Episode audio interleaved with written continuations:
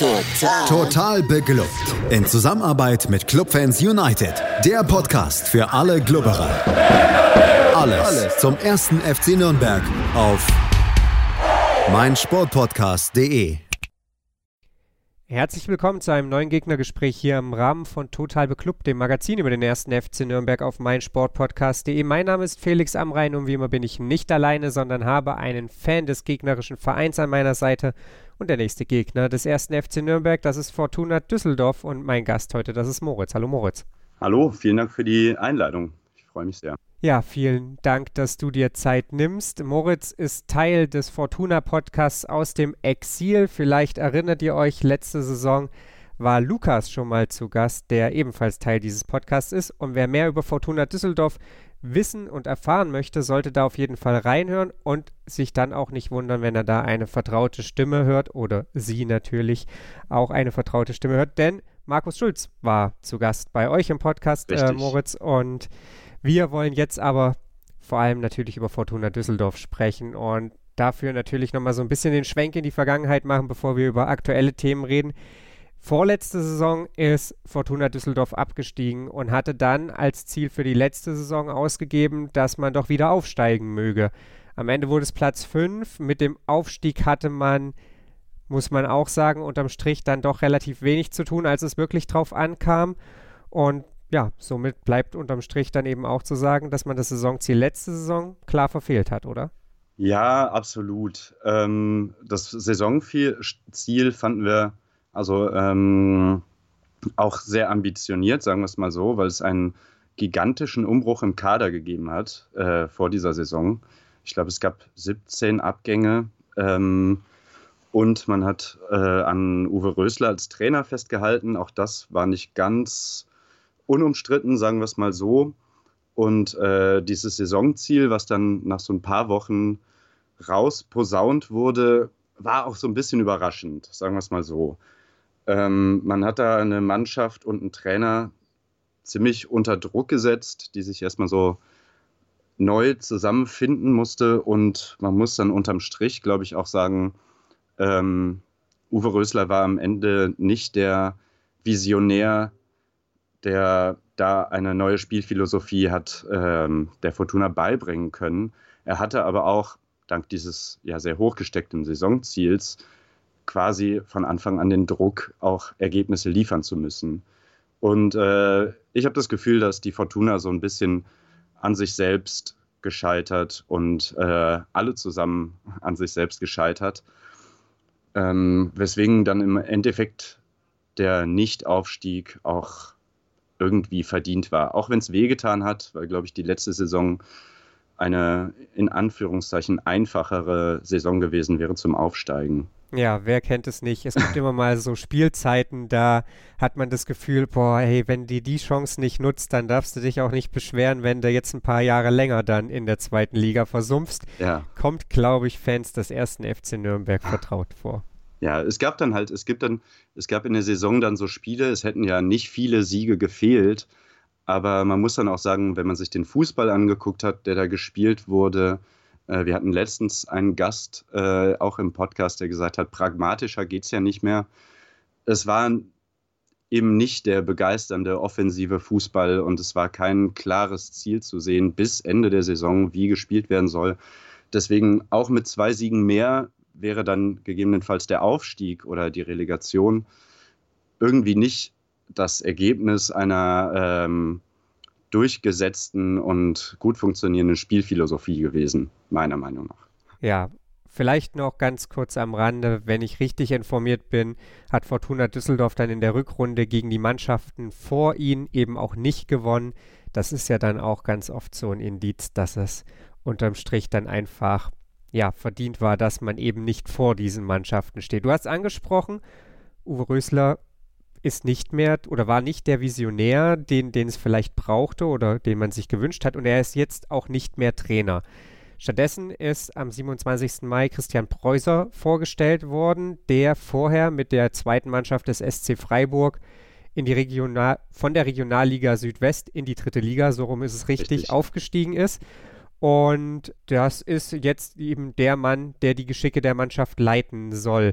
Dessen Spielidee Früchte tragen soll. Vielleicht noch mal kurz weg von Christian Preuser.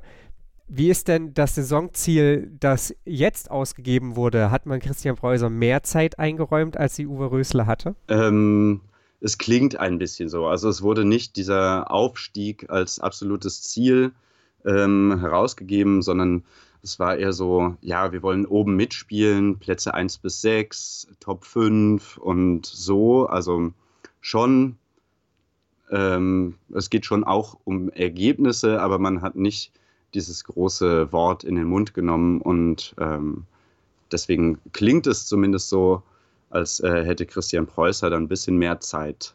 Wir schauen gleich noch darauf, wie er den Fußball spielen lassen möchte oder vielleicht auch schon lässt. Und ich möchte aber vorher noch kurz darüber sprechen, wie sich der Kader in dieser Saison verändert hat. Du hast es angesprochen, letzte Saison riesiger Umbruch, ja. diese Saison relativ verhalten. Allerdings stechen natürlich schon irgendwie so zwei Spieler ins Auge, die nicht mehr im Verein sind. Das ist zum einen Kenan Karaman, letzte Saison, glaube ich, irgendwie noch mit neun Torbeteiligungen, sieben Tore, zwei Vorlagen. Und zum anderen auch wenn da absehbar war, dass er den Verein verlassen wird, trotzdem natürlich eine Schwächung, äh, Schwächung. Kevin Danso, der nicht mehr als Innenverteidiger zur Verfügung steht, weil der nur ausgeliehen war vom FC Augsburg. Das sind, glaube ich, schon die beiden, die die Fortuna Düsseldorf wehtun, oder? Dass sie nicht mehr im Kader stehen. Absolut. Ähm, also ich würde vor allem Kevin Danso nennen, ne, der wirklich ein überragender Zweitliga-Verteidiger war, mit sehr wenigen Fehlern und äh, der der Fortuna sehr, sehr viel gegeben hat, wen ich aber auch nicht ganz äh, da rauslassen würde aus schmerzhafte Abgänge, ist äh, Luca Kreins, der andere Innenverteidiger, der auch ein linksfüßiger Innenverteidiger, der auch teilweise auf der Linksverteidigerposition ausgeholfen hat. Äh, und auch der fehlt der Fortuna momentan noch. Ähm, Kenan Karaman, auch da hatte sich das schon länger abgezeichnet. Der wollte gerne höherklassig spielen, ähm, hat jetzt auch, spielt jetzt ähm, in Istanbul bei Moment Besiktas, ähm, hat also auch einen hochklassigen Verein gefunden. Ich glaube aber, dass Kevin Danso deutlich mehr schmerzt, weil das war wirklich ein Ausnahmespieler, ein sehr junger Spieler und ähm, ja, der hat selbst in den bösen Niederlagen meistens positiv herausgeragt. Du hast angesprochen, Kevin Danso, 32 Spiele hat er gemacht, Luca Kreinsch 24 Spiele. Da fehlt ja letzten Endes ja schon ein elementarer Bestandteil auch dieser Mannschaft. Während Kenan Karaman, ich habe zwar angesprochen, sieben Tore, zwei Vorlagen, ein Baustein einer, einer ja, Offensive war, die die Last auf viele Schultern verteilt hat, würde ich sagen. Ja. Fehlen jetzt gleich zwei Innenverteidiger. Man hat einen Innenverteidiger geholt, wieder per Laie äh, muss man sagen. Aber das heißt ja auch, man muss dieses Problem, dass man eben auch wissentlich ja ein Stück weit geschaffen hat, als man sich entschlossen hat, zwei Innenverteidiger zu leihen, die dann eben auch ja einen gewissen Stammplatzanspruch hatten, ähm, irgendwie intern lösen. Wie gut ist das bisher gelungen? Wie, wie blickst du auf die Zugänge, die Fortuna Düsseldorf im Sommer hatte? Ähm, also als Innenverteidiger wurde Dragos, Nege äh, Dragos Nedelku geholt äh, aus Rumänien, war lange verletzt vorher, war mal ein wohl sehr, sehr vielversprechendes Talent, äh, hat auch in den U-Nationalmannschaften gespielt, hat, glaube ich, sogar mal in der Nationalmannschaft zwei Spiele gemacht. Ähm, war, wie gesagt, länger verletzt und ist dann so ein bisschen in den Tief gekommen und versucht jetzt bei Fortuna wieder Fuß zu fassen. Ähm, wir kommen vielleicht gleich noch drauf, wenn wir über die Spiele sprechen. Ähm, es ist aber noch ein weiterer Stamm-Innenverteidiger der Fortuna momentan nicht einsatzbereit und das ist André Hoffmann. Auch der hat eine sehr wichtige Rolle gespielt, ist absoluter Stammspieler, auch ein Führungsspieler in der Mannschaft, hat, glaube ich, findet Gehör. Ähm, und der ist seit längerem verletzt und laboriert da rum an einer Verletzung. Und ähm, keiner weiß so genau, was mit ihm passiert, wann es weitergehen kann. Das heißt, im Prinzip fehlen uns gerade drei und es ist einer dazugeholt worden, ähm, der im Dragos, Dragos Nedelku ist. Dann gibt es noch äh, Christoph Klara, der war letztes Jahr schon da, sehr junger österreichischer U-Nationalspieler. Der hat bis jetzt auch immer gespielt. Ähm, Es fehlt aber unbedingt noch ein Innenverteidiger. Es gibt noch ein Eigengewächs, Jamil Siebert, der hat auch schon ein paar Pflichtspiele gemacht, ähm, war jetzt auch wieder angeschlagen, verletzt. Und naja, der, der ist 19 oder 20, sorry, das habe ich jetzt gerade nicht auf dem Schirm, aber da muss man halt gucken, wie der sich im Profibetrieb wirklich hält. Das heißt, da ist wirklich Not am Mann noch und es wird irgendwie hintenrum, glauben wir, wird vermutet, dass doch an einer Rückkehr von Luca Kreins noch gearbeitet wird. Das würde aber nur gehen, wenn Frosinone, sein aktueller Verein, äh, den Vertrag mit ihm auflösen würde. Also Fortuna Düsseldorf auf jeden Fall mit einer großen Baustelle noch in der Innenverteidigung. Absolut. Ansonsten ähm, sind ja durchaus auch Spieler fest verpflichtet worden, jetzt endgültig vielleicht. Ähm, so kann man das, denke ich, bezeichnen. Felix Klaus ja nach einer Laie, ja. Die ähm, ausgelaufen ist, jetzt endgültig vom VfL Wolfsburg bekommen. Khaled Narei ist vom HSV ablösefrei gekommen. Das sind, denke ich, so die Namen, die man auf jeden Fall kennt, wenn man auf, den, auf die Neuzugangsliste der Fortuna blickt. Khaled Narei sich auch direkt gut eingefügt, werden wir gleich nochmal drauf kommen. Aber hast du das Gefühl, dass, dass abgesehen von diesen Innenverteidigern alle Baustellen geschlossen sind, die der Kader hat? Wie zufrieden bist du mit der Transferpolitik, ähm, an, abgesehen eben von, von diesem elementaren Bestandteil hinten in der Mitte? Äh, ja, zufrieden ist ein äh, schwieriges Wort. Man kann ja nicht in die Vereinskasse gucken und weiß nicht genau, was da möglich ist und was nicht. Ähm, was aber ein sehr, sehr spannender Neuzugang ist, ähm, ist Ao Tanaka. Das heißt, äh, Vorbereitung schauen hieß dieses Jahr auch ähm, Olympia schauen. Der ist nämlich ähm, verpflichtet worden. Jetzt habe ich nicht den, also er hat äh, in Japan äh, gespielt und war jetzt eben bei Olympia für die japanische Nationalmannschaft am Start. Und das ist ein Spieler, der, wenn er so funktioniert, wie wir uns das alle erhoffen, eben auch noch eine echte Baustelle bei der Fortuna schließen kann. Er äh, wird aber jetzt am Samstag noch nicht dabei sein. Der bleibt jetzt noch ein bisschen in Japan. Aber das ist eben ein Spieler, der vor allem so im defensiven Mittelfeld ähm, sich aufhält, sowas zwischen Sechser und Achter. Und ähm, eben, wir haben dann natürlich auch Olympiaspiele geguckt, weil es einfach spannend war, mal zu sehen, wer da so kommt. Den kannte man natürlich vorher nicht. Und ähm, das hat mir und uns sehr, sehr gut gefallen.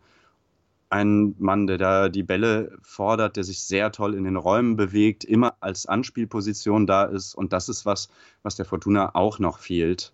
Ähm, man hatte so ein bisschen, äh, es gab ja vor ein paar Saisons Kevin Stöger in den Reihen der Fortuna ähm, und man hat so das Gefühl, er könnte ein würdiger Nachfolger sein, ein Bälleverteiler, ein, äh, einer, der in den Räumen lauert und eine sehr, sehr gute Spielübersicht hat.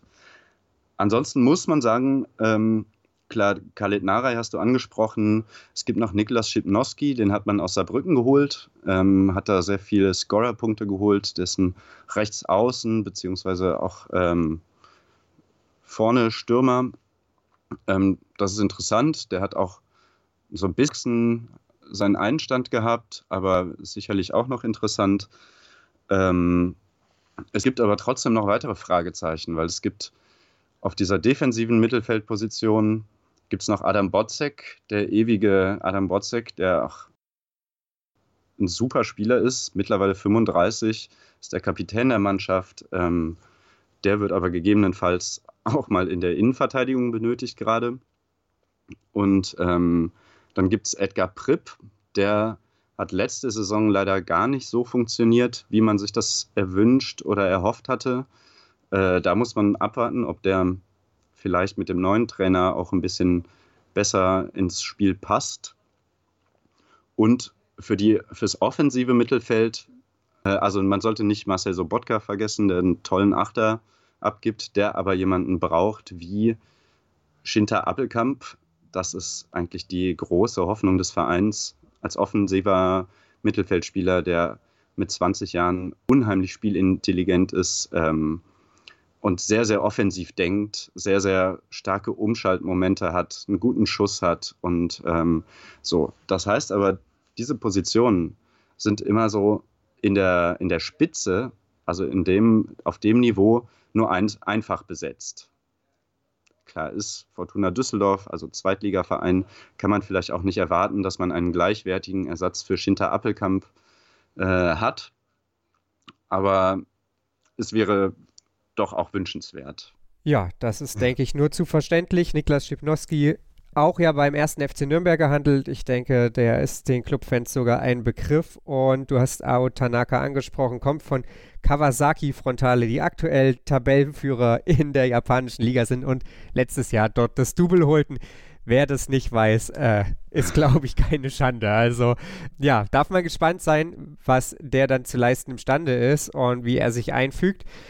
Lass uns mal so ein bisschen darauf schauen, wie es jetzt losging bei der Fortuna und wie viel man vielleicht auch schon vom Preußer Fußball dann eben bei der Fortuna sehen kann. Das erste Spiel führte nach Sandhausen, gewann man 2 zu 0 durch Tore.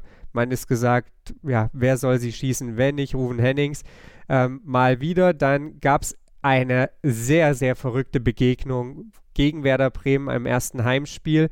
Da lag man zweimal zurück, glich das Spiel in der Nachspielzeit dann aus, nur um es in der Nachspielzeit trotzdem noch zu verlieren.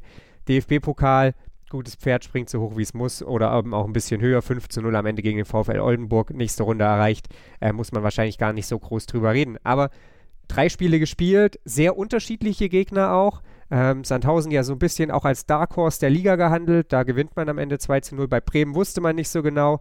Äh, die holen dann ihren ersten Sieg gegen Düsseldorf. Ich habe es gerade schon angesprochen, ein bisschen verrückte Partie. Ähm, Pokal, wie gesagt, 5 zu 0. Wie ist dein Fazit nach diesen ersten drei Spielen? Ähm, also so ganz generell muss man sagen, es, ist, es herrscht so im Umfeld und bei uns eine gewisse Aufbruchsstimmung. Diese Niederlage gegen Bremen wurde, glaube ich, verziehen. Äh, vor allem, weil man eigentlich fast anders als im Sandhausen-Spiel, was man gewonnen hat, äh, in einem sehr mittelmäßigen Spiel, wo sehr viel noch nicht geklappt hat, wo man eigentlich, also es war eigentlich ein, im Prinzip äh, hätte es besser nicht laufen können. Ich meine, man hat gesehen, was alles noch schief läuft und es sind sehr viele Sachen schief gelaufen und hat halt trotzdem drei Punkte mitgenommen. Das ist natürlich super. Ruven Hennings äh, scheint in guter Form zu sein und ähm, genau, im Spiel gegen Werder Bremen gab es sehr viele verschiedene Phasen und da wurde es aber dann teilweise richtig aufregend, sich das Spiel anzugucken. Einfach weil wir in den letzten paar Jahren, wir hatten vor Uwe Rösler äh, Friedhelm Funkel als Trainer, weil wir in den letzten paar Jahren eine solche Flexibilität im Spiel der Fortuna nicht gesehen haben. Und es war wirklich, ähm, ne, es, ist, es, wurde teilweise mit so einer, mit so zwei ähm, es war eine Aufstellung im 4-4-2, die sich dann aber ins 4-3-3 gewandelt hat. Zwischendurch hat Rufen Hennings auf links außen die Flanken reingeschlagen. Ähm, die Box ist momentan immer sehr gut besetzt. Also es sind bei Angriffen immer Tuner-Spieler im Strafraum des Gegners zu finden, was auch sehr positiv stimmt, was auch in den letzten Jahren nicht immer so war. Ähm, Christian Preußer setzt auf starkes hohes Pressing und Gegenpressing. Äh, das hat noch nicht immer so gut geklappt und phasenweise ähm, auch noch gar nicht. Also phasenweise hat sich die Fortuna in beiden Spielen auch arg zurückgezogen, wo man dann das Gefühl hatte, es ist vielleicht noch so ein Selbstbewusstseinsding, dass man die neuen Abläufe noch nicht so, denen noch nicht so vertraut. Aber ähm, bisher ist das Fazit eigentlich sehr positiv, weil es einfach weil, weil man sieht, dass was Neues passiert. Und weil man, äh, ich hatte es ja vorhin schon mal angesprochen, weil man vor allem jetzt so das Gefühl hat und auch schon sehen kann, da ist jemand, der so einen Plan hat, den, äh, der einen Plan hat, den er sehr akribisch verfolgt und den er offensichtlich seinen Spielern auch vermitteln kann. Er hat, scheint eine gute Ansprache zu haben. Ich finde den auch super sympathisch. Ähm, und ja, also ich bin zumindest sehr positiv gestimmt. Und ich glaube, viele sind bereit, der Fortuna und Christian Preußer noch Zeit zu geben, ein paar Niederlagen äh, zu gestehen. Du hast gesagt, einiges funktioniert schon, einiges funktioniert noch nicht so gut. Gegenpressing, ja. auch das klingt, glaube ich, in den Ohren der FCN-Fans vertraut. Das ist was, das muss gelernt werden, das äh, muss, ja, da müssen Automatismen dafür entwickelt werden und das darf man halt einfach immer nicht, nicht verschweigen, dafür brauchst du die richtigen Spieler. Das kannst du nicht spielen, wenn du hinter dir mhm. alle Räume aufmachst und die halt nicht wieder zulaufen kannst. Ähm, wir haben über, vorhin über die, die Verteidigung gesprochen als Sorgenkind der Fortuna. Wie groß sind deine Sorgen nach den ersten Spielen, dass die Innenverteidigung dem Druck der Liga nicht standhält in den ersten Wochen, bis vielleicht eben sich zum Ende des Transferfensters hin nochmal was bewegt? Also ich habe da eine andere Sorge gerade, ähm, weil dieses Spiel gegen Bremen verloren ging ähm, aufgrund zumindest eines klaren Patzers des Torwarts. Und äh, das erste Tor war auch schon ein halber Patzer. Da hat er den, also Florian Kastenmeier, hat den Ball so nach halb rechts irgendwie abklatschen lassen. Kann mal passieren. Und dann da stand der Gegner da und hat eingeschoben. Äh, was aber viel, viel beunruhigender ist, ist das zweite Gegentor. Da geht es nämlich um Strafraumbeherrschung. Äh, da wurde eine Flanke in den 5-Meter-Raum, der ist einmal quer durch den 5-Meter-Raum gesegelt und äh, Florian Kastenmeier ist nicht vernünftig rausgekommen und ähm, das ist was, was man halt schon mal gesehen hat bei ihm. Und ähm, das war auf jeden Fall augenscheinlich das größere Problem ähm, als die Innenverteidigung bisher. Was ja, was mit dem Aufrücken, klar, ist vor allem Khaled Narei ist ein sehr, sehr offensiver Spieler. Ähm, der, es wurde zum Beispiel bei dem Oldenburg-Spiel wurde schon geschrieben, es war eigentlich ein, eine Art 2-4-4, weil eben die Außenverteidiger ähm, eher so auf einer Linie mit den Stürmern standen. Ähm, ja, man wird sehen. Christian Clara ist, wie gesagt, ähm, ein sehr guter Spieler, der im Spielaufbau seine Schwächen hat. Ähm, da geht es eher um darum, wie die Abstimmung eben mit äh, Dragos Nedelku dann funktionieren kann. Nedelku soll wohl auch sehr guten Spielaufbau machen. Es sind aber sehr viele Fragezeichen auch offen, weil es auch überhaupt nicht klar ist, wen Christian Preußer aufstellen wird. Ähm, ich glaube, das muss sich einschwingen und ich vermute, dass sich Fortuna noch den ein oder anderen bösen Konter fangen wird. Vor allem aber, weil die Außenverteidiger eben sehr, sehr weit mit nach vorne gehen. Ja. Dann dürfen wir gespannt sein, welche ja, Schwächen Robert Klaus dann bei der Fortuna aufgedeckt hat und ähm, ja, mal gucken, ob der erste FC Nürnberg diese dann ausnutzen kann. Ich bedanke mich auf jeden Fall bei dir, Moritz, für deine Einschätzung rund um die Fortuna. Wünsche euch, ja. abgesehen natürlich von zwei Spieltagen in diesem Jahr, alles Gute und ja, wie gesagt, bin gespannt, wo da die Reise hingeht. Es klingt nach einem sehr, sehr interessanten Projekt, das äh, die Düsseldorfer angestoßen haben. Mal gucken, wie lange der Geduldsfaden ist und vor allem auch, wie erfolgreich es verläuft. Wie gesagt, vielen Dank, Moritz. Ja, danke dir auch und mach's gut. Dann äh, viel Erfolg bis auf bei zwei Spielen. Ihr kennt es. Das Gegnergespräch endet in dieser Saison nicht mehr mit der Verabschiedung des Gastes, sondern wir nehmen euch immer ein bisschen mit in die Vergangenheit, schauen auf Spiele zwischen diesen beiden Mannschaften, also zwischen dem ersten FC Nürnberg und dem jeweiligen Gegner und ja, blicken da eben so ein bisschen in die Historie. Und das haben wir natürlich auch dieses Mal getan. Aber erstmal schnaufen wir hier kurz durch und dann geht's ab in die ruhmreichere Vergangenheit des ersten FC Nürnberg hier bei Total Beklubbt.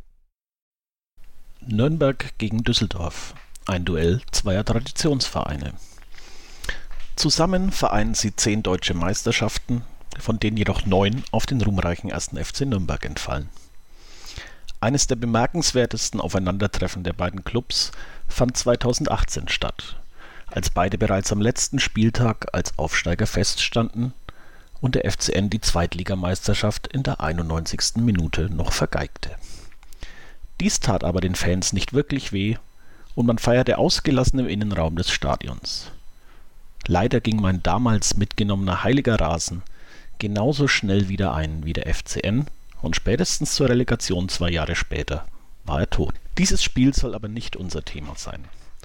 Wir reisen in ein dunkles Kapitel Deutschlands, nämlich zum ersten Aufeinandertreffen der beiden Vereine, das Meisterschaftsendspiel 1936. Zumindest habe ich nirgends ein früheres Duell der beiden Mannschaften gefunden.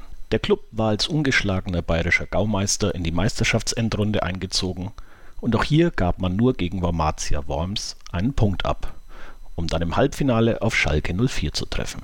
Bei strömendem Regen konnte Schalke seinen berühmten Kreisel nicht aufziehen und der Klub sicherte sich durch zwei Tore von Georg Friedl den Finaleinzug. Dort warteten die Düsseldorfer, die sich in den Gruppenspielen nur einmal dem FC Hanau 93 geschlagen geben mussten. Auch das Halbfinale gegen Vorwärts Rasensport Gleiwitz wurde souverän mit 3 zu 1 gewonnen. Das Finale fand am 21. Juni 1936 im Berliner Poststadion statt und war somit das letzte Finale um die deutsche Meisterschaft, welches nicht im Berliner Olympiastadion stattfand, welches bei den Olympischen Spielen im August 36 eingeweiht wurde. Der Kicker schwärmte in seiner Berichterstattung zum Finale von einem wundervollen und stets ergreifenden Sinnbild der Zusammengehörigkeit, als beide Mannschaften die Hand zum deutschen Gruß erhoben. Bereits nach fünf Minuten gingen die Fortunen durch ein zweifelhaftes Tor von Nachtigall in Führung. Den vorausgegangenen Schubser von Vorlagengeber Kobiaski gegen Übelein hätte heutzutage vermutlich der Videoassistent geahndet. Wie auch heutzutage reagierte der Klub sichtlich verwirrt durch das Gegentor, übertrieb das Kurzpassspiel und gewann kaum Räume. Düsseldorf hingegen war aggressiver und frischer, während man auf Nürnberger Seite über die harte Gangart der Düsseldorfer, welche durch den Schiri selten geahndet wurde, haderte. Im Laufe der ersten Halbzeit bekam das Nürnberger Mittelfeld um Hans Übelein und Heinz Karolin wieder Ruhe ins Spiel. Doch Karolin verdrehte sich das Knie und musste, da noch keine Auswechslungen zugelassen waren, den Rest des Spiels humpelnd bestreiten. Somit war Hans Übelein auf sich alleine gestellt. Dieser wuchs über sich hinaus und legte den Ausgleich durch Max Eiberger auf. Zusammen mit Torwart Georg Köhl rettete Übelein das Unentschieden in die Verlängerung in dieser jubelten die Düsseldorfer wieder nach fünf Minuten. Doch das Tor wurde wegen Abseits nicht gegeben. Die Spieler standen bereits kurz vor dem Zusammenbruch in der Gluthitze des Poststadions, als es in der letzten Minute der Verlängerung noch einmal Freistoß für den Klub gab. Friedel passte diesen zu Gussner und mit seinen letzten Kräften sprintete der pfeilschnelle Stürmer auf das gegnerische Tor zu, bevor er die Kugel aus 25 Metern unhaltbar ins Netz jagte. Das Kuriose daran, Gussner spielte seit der ersten Halbzeit mit einem gebrochenen Finger, konnte aber wie Heinz Karolin nicht ausgewechselt werden. Danach ist Schluss. Der Klub ist zum sechsten Mal deutscher Meister und dies laut Presseberichten so verdient wie wohl selten ein Verein der Welt. Dies bezog sich aber auf die gesamte Saisonleistung. Denn auch der Nürnberger Vorsitzende Karl Müller bestätigte, dass der Klub zwar gewonnen hatte, die bessere Mannschaft im Finale aber die Fortuna war. Diese Meisterschaft nutzt die Nazi-Propagandamaschine natürlich aus. Der Nürnberger Oberbürgermeister empfängt die Spieler in voller SA-Uniform, die Straßen sind mit Hakenkreuzfahnen geschmückt und Gauleiter Streicher, dessen Hetzblatt Der Stürmer drei Jahre früher Jeno Konrad aus der Stadt jagte, stellte den Clubsieg als Triumph des Nationalsozialismus hin. Dieser Nationalsozialismus sorgte übrigens später dafür, dass Meistertorwart Georg Köhl im Januar 1944 in einem Lazarett in Krakau verstarb er erlitt an der Front einen Armdurchschuss, der eine Infektion auslöste. Aus Angst um seine Torwartkarriere verzichtete er auf die lebensrettende Amputation und so erlag der Nachfolger des legendären Heinz Stuhlfaut eben dieser Infektion. Auch der Düsseldorfer Mittelfeldspieler Willi Wiegold fiel 1944 an der Ostfront. Nürnberg gegen Düsseldorf. Ein historisches Duell mit Licht und Schatten. Simon Strauß hat euch über 80 Jahre mit zurückgenommen in eine Zeit, in der Fußball noch ganz anders aussah, gespielt wurde und beim ersten FC Nürnberg irgendwie auch ein bisschen erfolgreicher war. Das war's mit dem Gegnergespräch für diese Woche. Nächste Woche gibt es dann natürlich wieder die Analyse von Markus Schulz gegen Wochenbeginn und dann schauen wir natürlich auch wieder auf den kommenden Gegner. Der FC Ingolstadt 04 ist dann Gastgeber für den ersten FC Nürnberg. Da ist die jüngere Vergangenheit ja durchaus dramatisch gewesen. Mal gucken, welches Spiel wir uns daraus picken. Und ansonsten sei natürlich nochmal darauf hingewiesen, dass ihr einen dritten Teil des Podcasts aktuell oder in dieser Saison bei uns findet. Wir begleiten die Clubfrauen durch ihr Debüt in der zweiten Bundesliga und ja, begleiten sie einfach ähm, auf ihrem Weg und ich habe mit Kerstin Bogenschütz und Lea Paulik gesprochen, wie sie denn die Vorbereitung erlebt haben, wie ihre Vorfreude auf den am Sonntag bevorstehenden Ligaauftakt beim FC Bayern 2 aussieht. Also auch das gerne noch anhören hier auf meinsportpodcast.de. Wie viele Kaffees waren es heute schon? Kaffee spielt im Leben vieler eine sehr große Rolle. Und das nicht nur zu Hause oder im Café, sondern auch am Arbeitsplatz. Dafür gibt es Lavazza Professional. Kaffee am Arbeitsplatz, der genauso lecker schmeckt wie in eurem Lieblingscafé. Die perfekte Kaffeelösung für jede Art von Unternehmen. Klein, mittel, groß. Ihr habt auf jeden Fall einen Kaffee, der schmeckt. Die richtige Motivation für eure Arbeitstage. Alle Infos zu Lavazza Professional findet ihr auf lavazza-pro.de mit allen Kaffeelösungen für euer Büro. Ich habe mich natürlich schockverliebt, weil die war wirklich ganz, ganz klein. So begann die Mensch-Hund-Beziehung zwischen Christina und Tierschutzhund Frieda. Und wie es danach, nach dem ersten Moment der Verliebtheit, so weiterging und welche Klippen es danach zu umschiffen galt, das hört ihr in der neuen Ausgabe von Iswas Dog, dem Podcast für harmonische Mensch-Hund-Beziehungen. Iswas Dog? Mit Malte Asmus. Überall, wo es Podcasts gibt.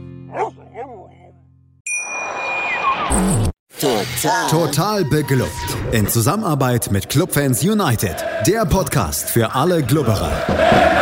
Alles, Alles zum ersten FC Nürnberg auf meinsportpodcast.de.